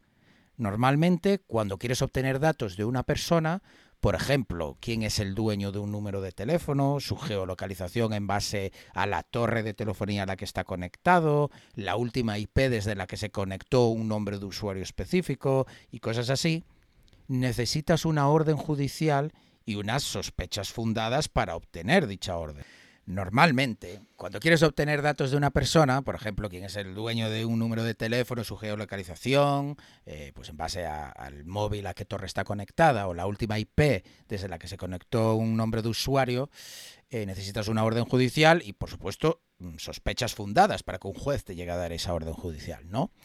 Pero para esos casos extremos en los que la vida de las personas depende de esa información, es posible usar estas peticiones de datos urgentes para obtener dicha información. Por ejemplo, si secuestran a un niño, un ataque terrorista inminente, etcétera, todo lo que una agencia policial tiene que hacer es mandar un correo electrónico o un fax a la empresa y solicitar la información que necesitan. Al ser tan urgente, las empresas no tienen mecanismos para validar suficientemente las peticiones y es precisamente de eso de lo que se están aprovechando los ciberdelincuentes. Os doy un caso concreto y además de de un conocido que es Lapsus, que es del, del que hablamos en el episodio anterior. Uno de los miembros de este grupo, que tiene solo 14 años, posteó en abril de 2021 una oferta en un foro underground de cibercriminales. Eh, la URL creo era, que era crack.to, por si le queréis echar un vistazo, pero ojo, cuidado. La oferta decía lo siguiente. Servicio de órdenes judiciales. Obtén información como la policía de cualquier servicio. Los servicios son Apple, Snapchat, Google, y pone entre paréntesis más caro. No hago Discord y básicamente cualquier otra página que queráis. Precios entre 100 y 250 dólares. Y da una cuenta de Telegram para contactarle. Joder, bastante bien. Pero es que esta no es la única oferta que este chaval de 14 años posteaba en foros underground. Otra decía, me gustaría vender una cuenta de correo electrónico gubernamental. Conviértete en un agente federal. La puedes utilizar para enviar órdenes judiciales a Apple, Uber, Instagram, etc. La oferta continúa diciendo lo siguiente. Puedes acceder a la información de cualquier usuario, como los mensajes privados de Snapchat, incluyendo fotos desnudas, hackea tu novia o lo que quieras. Ja, ja, ja. No obtendrás el login de la cuenta, pero obtendrás básicamente todo lo que está asociado a la cuenta si juegas bien tus cartas. No soy legalmente responsable si utilizas esto de manera equivocada. Esto es muy ilegal y los federales aparecerán en tu casa si no usas una VPN. También puedes comprometer sistemas gubernamentales con esto y encontrar información muy valiosa que puedes vender por mucho, mucho más. Vendía este correo electrónico gubernamental. ¿Por cuánto crees, Alexis? 150 pavos, tío, solo. 150 dólares. Ya ves. Brian Krebs eh, pudo entrevistar a uno de estos eh, delincuentes cuyo nickname es KT y le enseñó una de las órdenes judiciales express falsas que utilizó para obtener información de un chico de 18 años que vive en Indiana, decía él. Lo hizo pidiéndoselo a Discord en concreto. La dirección le pedía la dirección asociada a un número de teléfono que el ciberdelincuente sabía que había sido utilizada para registrar la cuenta del chico en este servicio, en Discord. Discord tardó 30 minutos en enviarle toda la información que le pidió. Cuando Brian Krebs le preguntó a Discord por qué habían entregado esa información, Discord dijo que venía de una dirección de correo legítima y que es así como verifican la legitimidad de la petición judicial. Básicamente, si viene de una dirección de correo de una agencia policial, pues les vale. Cabe destacar que solo en Estados Unidos existen más de 18.000 agencias policiales y por supuesto las empresas también contestan a peticiones de agencias policiales extranjeras. Y es así como entendemos cómo llega a suceder esto, y de hecho KT se, se lo confirma a Brian Krebs en su entrevista. Comenta que los ciberdelincuentes se dedican a comprometer departamentos de policía, muchas veces en el extranjero, para obtener acceso a sus cuentas de correo. Comenta como muchas agencias usan un simple WordPress desactualizado y que ellos instalan una web shell que luego les permite obtener los credenciales. También tiran del clásico problema de la reutilización de credenciales. Adivinan el formato de los emails de la agencia policial, es decir, por ejemplo, eh, pues es muy común en las empresas que los correos de los empleados pues sea a lo mejor la primera letra del nombre y el apellido. Por ejemplo, en mi caso, pues Martín Vigo, pues sería mvigo arroba miempresa.com. Eh, pues adivinan ese formato y entonces buscan contraseñas filtradas de otros servicios para esos agentes. Ya teniendo el nombre y el formato, pues luego se ponen a, a buscar por ahí, pues en, en servicios como Dihashed y otros, donde pues están los dumps de contraseñas que han sido comprometidas y publicadas y si utilizan la misma contraseña, pues entonces tienen acceso al correo policial. La verdad es que esto es un problema muy difícil de solucionar. Es una combinación de la necesidad de un servicio de obtención de información urgente en caso de situaciones extremas contra, como terrorismo, agentes y agencias policiales con un concepto de ciberseguridad nulo, y ciberdelincuentes con ganas de hacer mucho, mucho daño. La verdad es que es un cóctel explosivo.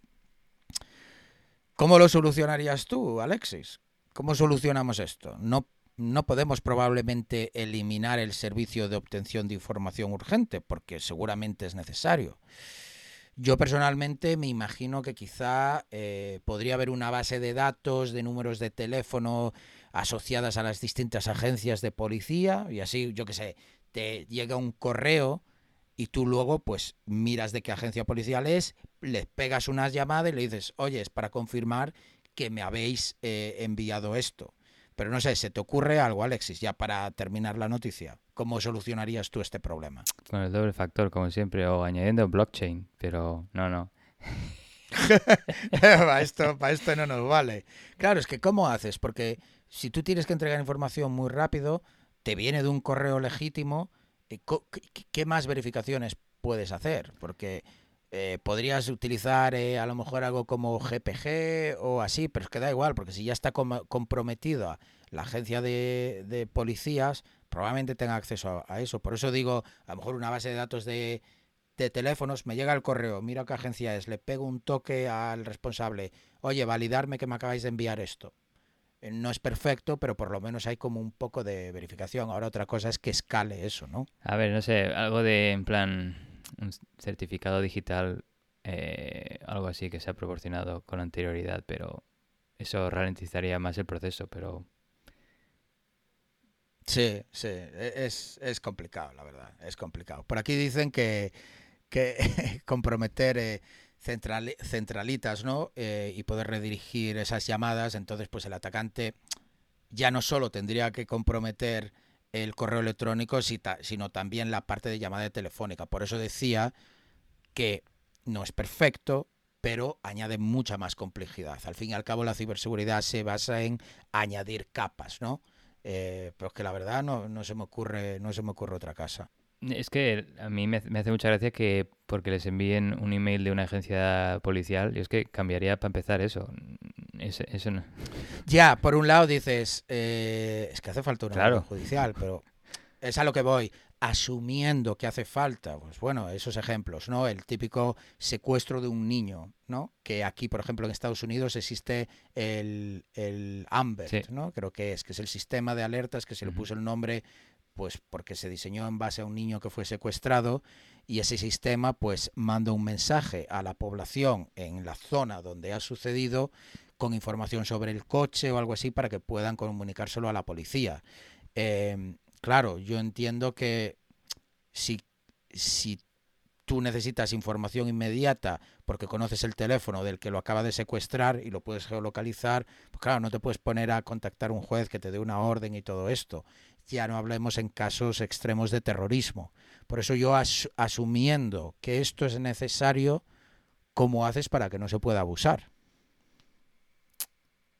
Em, sí, sí, no, no, sabría ahora solucionarlo, pero algún tipo de, yo como digo, algún tipo de web con un tipo de doble factor que, que no se pueda especificar por email, que se haya definido de, con anterioridad. O... Sí, por ejemplo, por, ejemplo, eso es lo que comenta aquí en Twitch, que, tiene que haber un algo de, de, inteligencia en el sentido de que tiene que haber un conocimiento previo de cómo están redactadas estas, este tipo de peticiones, ¿no? Porque, como comentan por aquí, no me puedo hacer un Comic Sans, ¿no? Escribo, oye tú, mándame esto que tengo prisa.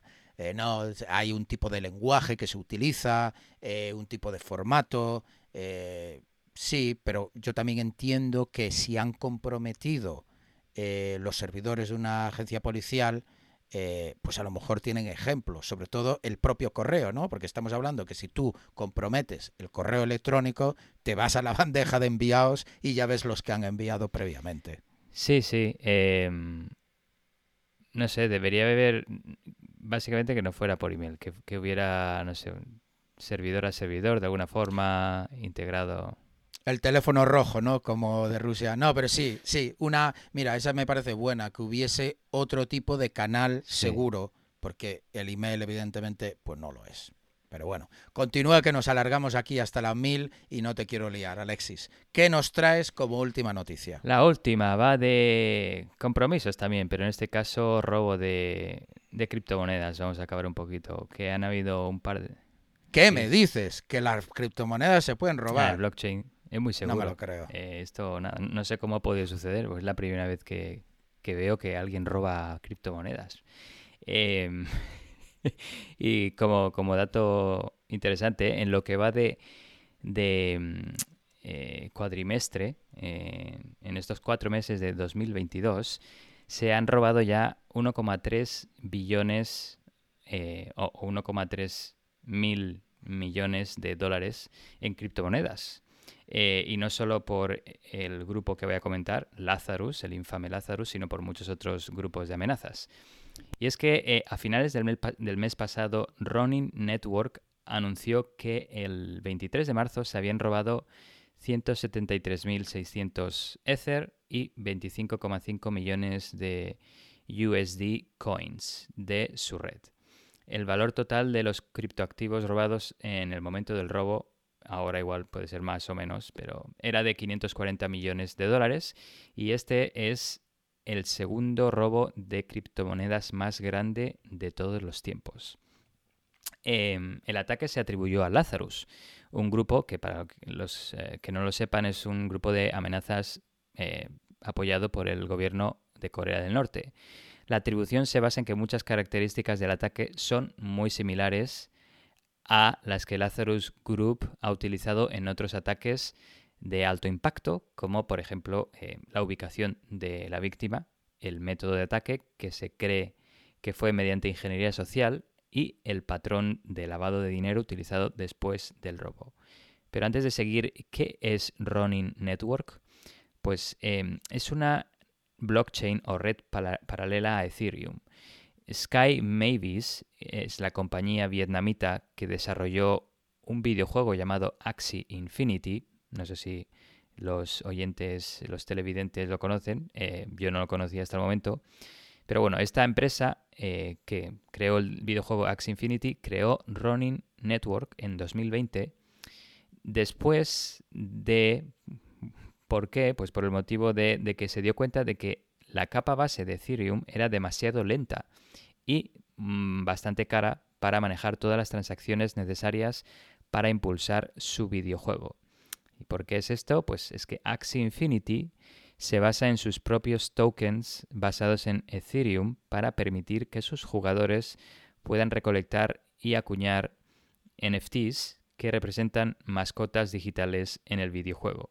El videojuego es así como de mascotas y bueno, con mucho colorido, ¿no? Em, pues en esta red paralela, si controlas la mayoría de los nodos validadores, puedes realizar ataques como el robo de fondos. En este caso, Ronin Network solo tenía nueve nodos y Lazarus consiguió comprometer las claves criptográficas privadas pertenecientes a cinco de los nueve nodos, obteniendo la mayoría eh, absoluta y pudiendo robar los tokens valorados en 540 millones de dólares.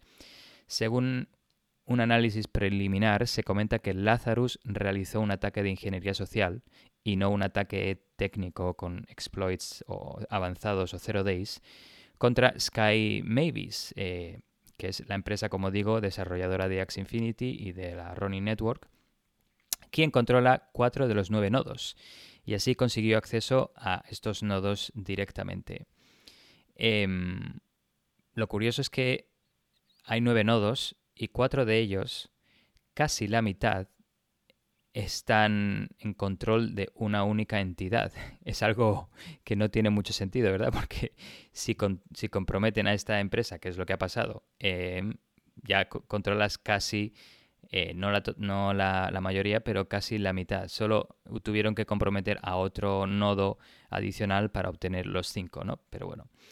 Aquí Sky Mavis em, quiso saltarse las comisiones de la red Ethereum e implementar su propia, digamos, blockchain eh, y le salió mal la jugada.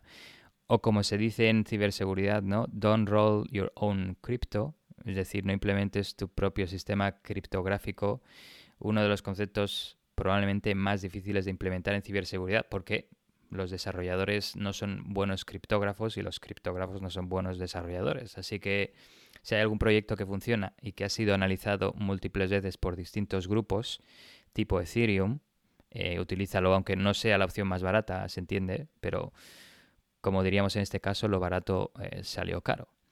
Em, el 14 de abril, el análisis de Elliptic, una empresa de análisis de transacciones en blockchain, comenta que Lazarus ha podido blanquear ya el 18% del dinero robado, unos 107 millones de dólares.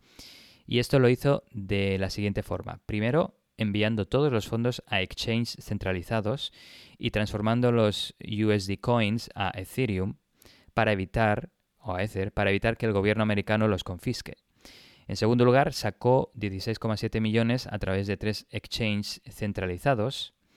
Em, luego, en respuesta a que los exchanges centralizados en ese momento anunciaron que colaborarían con las fuerzas del orden, enviaron 80,3 millones de dólares a Tornado Cash, que creo que hemos hablado de él en, episodios anteriores, un Bitcoin mixer de estos, ¿no? Un servicio de mezcla de criptomonedas centrado en privacidad, eh, que es, bueno, ahí se envían las criptomonedas, eh, se mezclan con muchas otras transacciones y se sacan. Y esto hace que se pierda un poco la, trazabilidad. Que, y se ha convertido en un método primordial, fundamental para el lavado de fondos de criptomonedas robadas. Y en, en como, como mm, acción adicional movieron Ether valorado en 9,7 millones de dólares a carteras intermediarias que están ahí, ahí bueno, parados con la posible intención probablemente de blanquear estos fondos vía Tornado Cash. Finalmente quedan todavía 433 millones en la cartera de criptomonedas de Lazarus sin blanquear. Y esto eh, me hace gracia lo que has comentado antes, Martín, que bueno, para, para comprar la tarjeta esta de Visa, de prepago, iría, cogería cash, o bueno, un poco ahí en plan, vamos a cubrir nuestra, nuestra identidad, o un poco eh, esto Lazarus lo hace a plena luz del día, como diríamos, ¿no? Eh, no les importa hacerlo directamente contra un exchange centralizado. Saco aquí el dinero, lo muevo pim pam, a mí que me busquen. Eh, hace poco, creo que ayer, no sé si vi que el gobierno de Estados Unidos ofrece 10 millones de dólares por información sobre seis, em, seis operadores rusos del grupo Sandworm. Bueno, o sea, así que, aunque, aunque lo hagan... De Lapsus también, para cuando ahora ya, ya como mencionábamos, detuvieron a varios en, en, en UK, me sale, en Gran Bretaña, pero también ofrecía un montón de pasta para, para detectarlos para encontrarlos, digo. El tema es que lo hacen un poco así, eh, les da igual que les pillen, pero bueno, al menos eh, puede salir su identidad a la luz, pero bueno, si no se mueven del país, si no se mueven de Rusia o no se mueven de Corea del Norte y van con el gobierno, pues... Ah, e, ese es el tema, ese es el tema. Esto es como jugar al escondite cuando estás en casa, ¿no? Ah, ahí, ahí no me puedes pillar. Entonces, claro, operan desde Rusia y ya está. Mientras no vayan a por nada ruso, pues eh, debido a que el Lazarus Group normalmente utiliza criptomonedas robadas para financiar los programas de misiles balísticos y nucleares del país, el 14 de abril la Oficina de Control de Activos Extranjeros del Departamento del Tesoro de Estados Unidos anunció nuevas sanciones contra la dirección Ethereum de, Lazarus y enumeró, eh, identificó al propietario de esta dirección como Lazarus Group.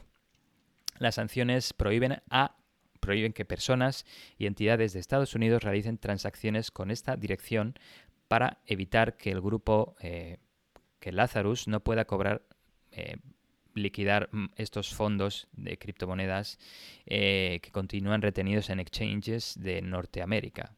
De momento están ahí un poco confiscados, digamos, entre comillas, y se, se, intenta que, que, no se hagan negocios con ellos. Em, esta era la primera noticia y la segunda que está muy relacionada, eh, la comento rápidamente, es sobre em, otra, otra red de criptomonedas que se llama Beanstalk Farms. Eh, recientemente un ataque permitió a un cibercriminal robar 180 millones de dólares, no son tantos como los 540 ¿no? que se han robado de Ronin. Es curioso como ahora ya eh, hablamos de tales cifras, 180, eh, bueno, calderilla, ¿no? Tampoco es para tanto. Lo comento porque, bueno, porque lo, encontré ahí en un tuit, que si no, ni, ni os hacía perder el tiempo. Son tantas, tantas los robos de criptomonedas que ya un poco que estamos cansados de ver tantos y ya no nos, nos saltan tantas si alguien quiere hacer un spin-off de Tierra de Hackers centrado solo en criptomonedas, eh, tiene, tiene noticias de sobra. Y, más. Pues eh, lo que decía, eh, recientemente un cibercriminal robó 180 millones de dólares en criptomonedas de Beanstalk Farms, un proyecto de finanzas descentralizadas, DeFi, que se, como se le llama de forma abreviada, basado en Ethereum o en los tokens RC20 y smart contracts, que se autodescribe como un protocolo de moneda estable basado en crédito descentralizado. Opera un sistema en el que los participantes ganan recompensas contribuyendo con capital a un fondo de financiación central eh, que se utiliza para equilibrar el valor de un token. En este caso lo han llamado BEAN y de ahí Beanstalk Farms para que quieren que esté cerca del valor de un dólar. O sea, un BEAN, un token BEAN, eh, equivale a un dólar americano. Básicamente, em, el objetivo de Beanstalk es equilibrar la oferta y la demanda de diferentes activos de criptomonedas, en este caso sobre todo el BIN. Mucha gente a veces no se atreve a invertir en, en una criptomoneda porque es tan volátil que un día inviertes y ves que vale 5.000 y otro día vale 9.000 y estás muy contento, pero al día siguiente vale 1.000 y has perdido todo y todo te da pánico, ¿no? Pero supongo que con esto es un poco más incentivar a la gente, a los inversores, para que inviertan en algo que es más estable. El ataque explotó el sistema de gobierno de voto mayoritario de Beanstalk. ¿Y cómo funciona este sistema? Pues como muchos otros proyectos de DeFi, los creadores de Beanstalk un equipo de desarrollo llamado Publius incluyó un mecanismo en el que los participantes podían votar colectivamente sobre los cambios en el código de la red, en el código de los smart contracts de esta red de blockchain basada en Ethereum. El poder de voto estaba definido de forma directamente proporcional a la cantidad de tokens de un usuario, así que si tienes más bins que otro usuario, pues tu voto tiene más importancia. Esto por sí solo no es un problema, ya que si quieres cometer fraude contra esta plataforma tienes que tener muchos bins, es decir, invertir mucho dinero, y eso sería arriesgar mucho capital, o haría muy, muy contentos a los dueños de Beanstalk, ¿verdad? Pero el ataque se apoyó en otro producto DeFi llamado préstamo flash o préstamo rápido, que permite a los usuarios pedir prestadas grandes cantidades de criptomonedas por periodos de tiempo muy cortos, que pueden variar entre segundos o minutos. Lo llaman préstamo flash porque se, presta el dinero y se devuelve en la misma transacción en un periodo muy pequeño de tiempo. Esto es un gran problema porque no hay tiempo suficiente para determinar que es un préstamo fraudulento. Los préstamos flash están destinados a proporcionar liquidez o aprovechar las oportunidades más que aprovechar, yo diría abusar, ¿no? De las diferencias de precio entre dos o más mercados. Eh, pero también, y como en este caso, se pueden usar con fines más malévolos. Según el análisis de Certic, una empresa, otra empresa de análisis de seguridad de transacciones de blockchain, antes he mencionado Elliptic, ahora Certic, hay Chain, Chainalytics, bueno, hay un montón. El cibercriminal que atacó a Beanstalk realizó lo siguiente. Primero, un poco así, un poco para cubrir sus intenciones reales, creo yo, propuso una transacción de emergencia que incluía el pago de fondos al mismo, al estafador, con el pretexto eh, de donar 250.000 dólares a una campaña de ayuda a Ucrania. Y para que se completara esta transacción requería una mayoría de dos tercios de los votos. En segundo lugar, después usó un préstamo flash obtenido a través del protocolo descentralizado AAVE para pedir prestado cerca de mil millones de dólares en activos de criptomonedas y luego los intercambió por suficientes tokens BINs para obtener una participación con derecho a voto del 67%. Estos son eh, más de dos tercios de los votos. Con Joder, la gente cómo se le ocurra, ¿eh? O sea, mal, por robar, pero cómo se le ocurra a la gente. Sí, algunos comentan, le voy a comentar al final, pero eh, a tu comentario, em, algunos dicen, pero esto es realmente ilegal porque em, no parece que haya violado ninguna ley, lo, se ha adherido a las especificaciones y las reglas de la plataforma. O sea, es verdad, ha sabido jugar bajo las reglas del juego, pero tomando ventaja de, ello para, para lucrarse. Justo. Sería debatible, ¿no? Pero bueno. Em, si, de nuevo, si algún abogado hay por ahí que no se quiera comentar. Pero bueno, teniendo dos tercios de los votos, em, con este poder de voto mayoritario, pudo aprobar la ejecución del, código en smart contracts, pudo em, influenciar en el cambio del código de los smart contracts y de esta forma transferir los 180 millones de dólares que robó de Beanstalk Farms a su propia cartera de criptomonedas. Luego el atacante devolvió instantáneamente el préstamo Flash. La ganancia neta fue de 80 millones de dólares, ya que el atacante... ¡Buah! Sí, pero dices, robó 180, pero solo se quedó con 80. ¿Por qué? Porque tuvo que pagar una comisión del 1% de los mil millones de dólares que había pedido prestados eh, de vuelta a, a, AVE. Así que se llevaron una buena tajada los de AVE también. Em, me pregunto yo ahora, ahora que comento esto, em, si los de Bean, Beanstalk Farms van a ir a AVE y le van a decir, oye, que esa comisión que te has llevado no, no es lícita, es ilegal, no las tendrías que devolver. Pero bueno, eso, eso no lo he visto, no sé si lo van a, lo van a seguir, pero bueno. En último lugar. O sea, si yo robo, si yo robo dinero y luego lo uso para comprar algo, no creo que se pueda ir a la tienda donde yo comprar algo y, exigirle que me devuelva el dinero, ¿no? ¿Cómo funcionaría eso? Eh, no, no eres tú el que lo, has comprado, este, este malhechor. No sé si. Es como cuando te roban el dinero, ¿verdad? No sé los bancos cómo a veces recuperan el dinero. No sé lo que pasa en esa parte. A mí a veces me ha pasado que me han clonado la tarjeta. Dos mil dólares, tres mil, cuatro mil, me los han devuelto. No sé. No, bueno, sé que hay un fondo para, para no que asumen de riesgos como si fuera un seguro, ¿no? Pero, pero sí. Sí, bueno. Ahí un poco queda la pregunta, pero... Y en último lugar, em, de nuevo, surge de nuevo Tornado Cash, porque este cibercriminal lo que hizo fue lavar, blanquear los fondos a través de Tornado Cash, este servicio de Bitcoin mixing, ¿no? Em, Ojo con, de nuevo, quiero recalcar esta cantidad de mil millones de dólares de préstamo flash, pero es que, ¿quién deja esta cantidad? Yo me estaba preguntando, ¿quién deja esta cantidad? Pero luego te lo paras a empezar y es que, de nuevo, esto viene de una plataforma DeFi, de, finanzas descentralizadas, y esto no es una persona. Que tú vas a alguna persona y dices, ¿me das mil millones de dólares? Yo creo que le saltarían los ojos, ¿no? Diciendo, ¿quién eres tú? Esto, esto sucedió porque este cibercriminal abusó otro smart contract que tiene programado en plan, te dejo un préstamo flash eh, por un periodo muy corto de tiempo y me lo tienes que devolver.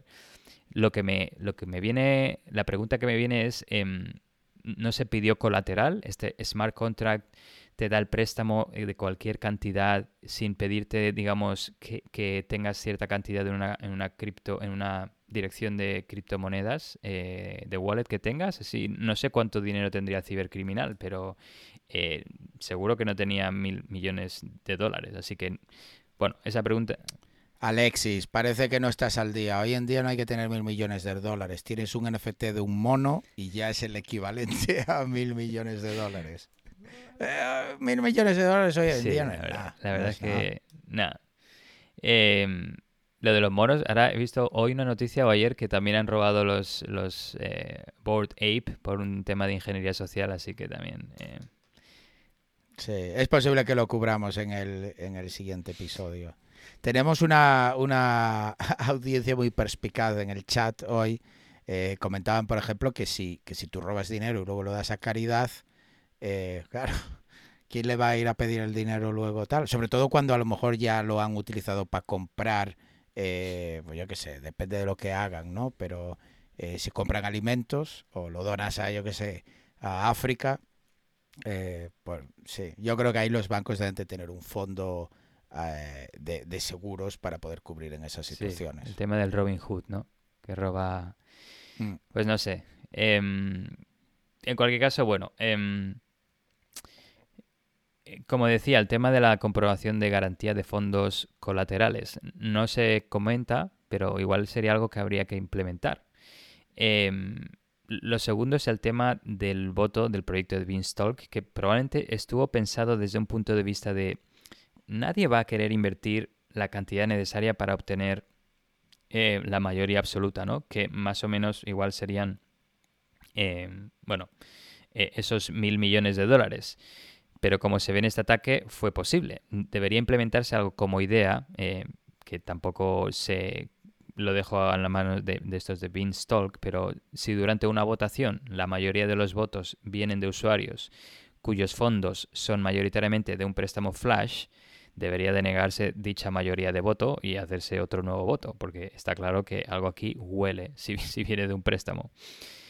Pero bueno, según se indica, basada en la duración del préstamo flash de AVE, todo el proceso se llevó a cabo en menos de 13 segundos. O sea, en 13 segundos se pidió el préstamo, se cambió el smart contract en la red de Beanstalk Farms, se sacó los 180 millones de dólares, se devolvió el préstamo de los mil millones más eh, la comisión de 100 millones de dólares y, luego ya el cibercriminal contento con, su, con su beneficio de 80 millones. Eh, Pim pam pum, bocata de atún. 13 segundos, como la película, ¿no? Gone in 30 seconds. 13 seconds, perdón. Ah. Em, el ataque fue identificado el mismo día que sucedió el, abuso por la empresa de análisis de blockchain, otra más, PeckShield. ya hemos dicho Elliptic, PeckShield, Certic. Bueno, hay un montón que monitorizan el tema de transacciones de blockchain. Inicialmente, Beanstalk admitió que el ataque eh, había, se había, había ocurrido en Twitter y dijo que estaban investigándolo. En otro mensaje más tarde, los fundadores de Beanstalk escribieron que era muy poco probable que el proyecto recibiera un rescate, ya que no se había desarrollado con el respaldo de Venture Capital. Que dices, ah, entonces todo ese dinero venía de, individuos que, vamos, y también escribían, estamos bastante jodidos, pusieron así tal cual, literalmente. Eh, disculpad my, French, como se dice, ¿no? Em, así que bueno, si tenemos algún inversor de Beanstalk en la audiencia, lo sentimos bastante, pero bueno. Em, y en un momento desesperado eh, y viendo que los fondos estaban blanqueando, eh, Tornado Cash similar y perdiendo de vista, Beanstalk probó la misma táctica que le funcionó a Poly Network el año pasado, que si os acordáis cubrimos en el episodio 36, cuando un cibercriminal llamado, apodado por Polynetwork como Mr. White Hat, robó 610 millones de dólares, que este fue el, top eh, robo de criptomonedas hasta la fecha, debido a una explotación de sus smart contracts. ¿Y qué fue lo que hicieron? Pues pedirle amablemente al cibercriminal que devolviera el dinero y le ofrecían un bounty, digamos, como cortesía por haber encontrado el fallo. Entonces Beanstalk lo que hizo fue enviar, como hizo Polynetwork, eh, un mensaje a través de, la red de Ethereum, en los mensajes que se pueden añadir en las transacciones, al cibercriminal, al que llamaron The Exploiter, y decía algo como lo siguiente. Tras el ataque de ayer, Beanstalk Farms hace la siguiente oferta, oferta al explotador. Si devuelve el 90% de los fondos retirados, me hace gracia que dicen retirados y no robados, para no ofenderlo. retirados. Desde la cartera de Beanstalk y la pone ahí, Beanstalk le dará el 10% restante como recompensa de White Hat. Miles de personas han resultado perjudicadas y esto es una oportunidad para hacer el bien en los acontecimientos de ayer. Lo más irónico es que a pesar de que el objetivo de Beanstalk es el de mantener su token BEAN con un precio estable, debido al ataque el valor de su moneda estable BEAN se desplomó desde un dólar a alrededor de, de 10 centavos, o sea, un 90% de depreciación el mismo día del ataque. Y bueno, lo curioso es que en ese precio sí que se ha quedado estable. Así que bueno, siguen teniendo una moneda estable, no al precio de un dólar, pero al precio de 10 céntimos. Em, todo esto te lo paras a pensar y es como ir al banco y le dices, oye, quiero un préstamo, un préstamo, no sé, de un trillón de dólares, más de lo que tengan ellos, o casi la totalidad de lo que tengan. Y luego le dices, oye, te voy a comprar, así no tengo que devolverte el préstamo. Un poquito, un poquito el tema, sí, ¿no? Em, ah, no, luego quería acabar con la idea esta de, si era legal o no, eh, que ya hemos comentado anteriormente, eh, porque es, realmente legal o no legal el tema que ha hecho, pero bueno, es debatible eh, y ahí lo dejo. Pues muy interesante, tío, muy interesante. Mucho cibercrimen hemos cubierto hoy. Pues nada, hasta aquí ha llegado el episodio. Una vez más, casi llegamos a, a las dos horas. Eh, muchas gracias a todos por estar ahí. Muchas gracias en Twitch por toda la actividad.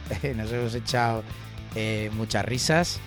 Em, como sabéis, tenéis el podcast siempre en toda vuestra plataforma de, podcasting favorito. Así que ya sabéis suscribiros allí, darnos cinco estrellas, dejarnos comentarios, que así nos ayuda a crecer y a que nos descubran. Muchas gracias por, por el seguimiento. Yo recomendaría que os unierais a, a, Discord y ahí seguimos charlando. Perfecto. Pues nos vemos y nos escuchamos en el próximo episodio. Adiós, adiós. Hasta la vista. Chao, chao. Si te ha gustado este episodio y quieres ayudarnos a seguir con el podcast, compártelo con tus amigos y compañeros. Con tu apoyo podremos atraer y despertar el interés por la ciberseguridad de mucha más gente. Acuérdate de dejarnos un comentario y una valoración donde nos estés escuchando. También puedes seguirnos en Twitter, Instagram y Facebook. Te esperamos en el próximo episodio de Tierra de Hackers.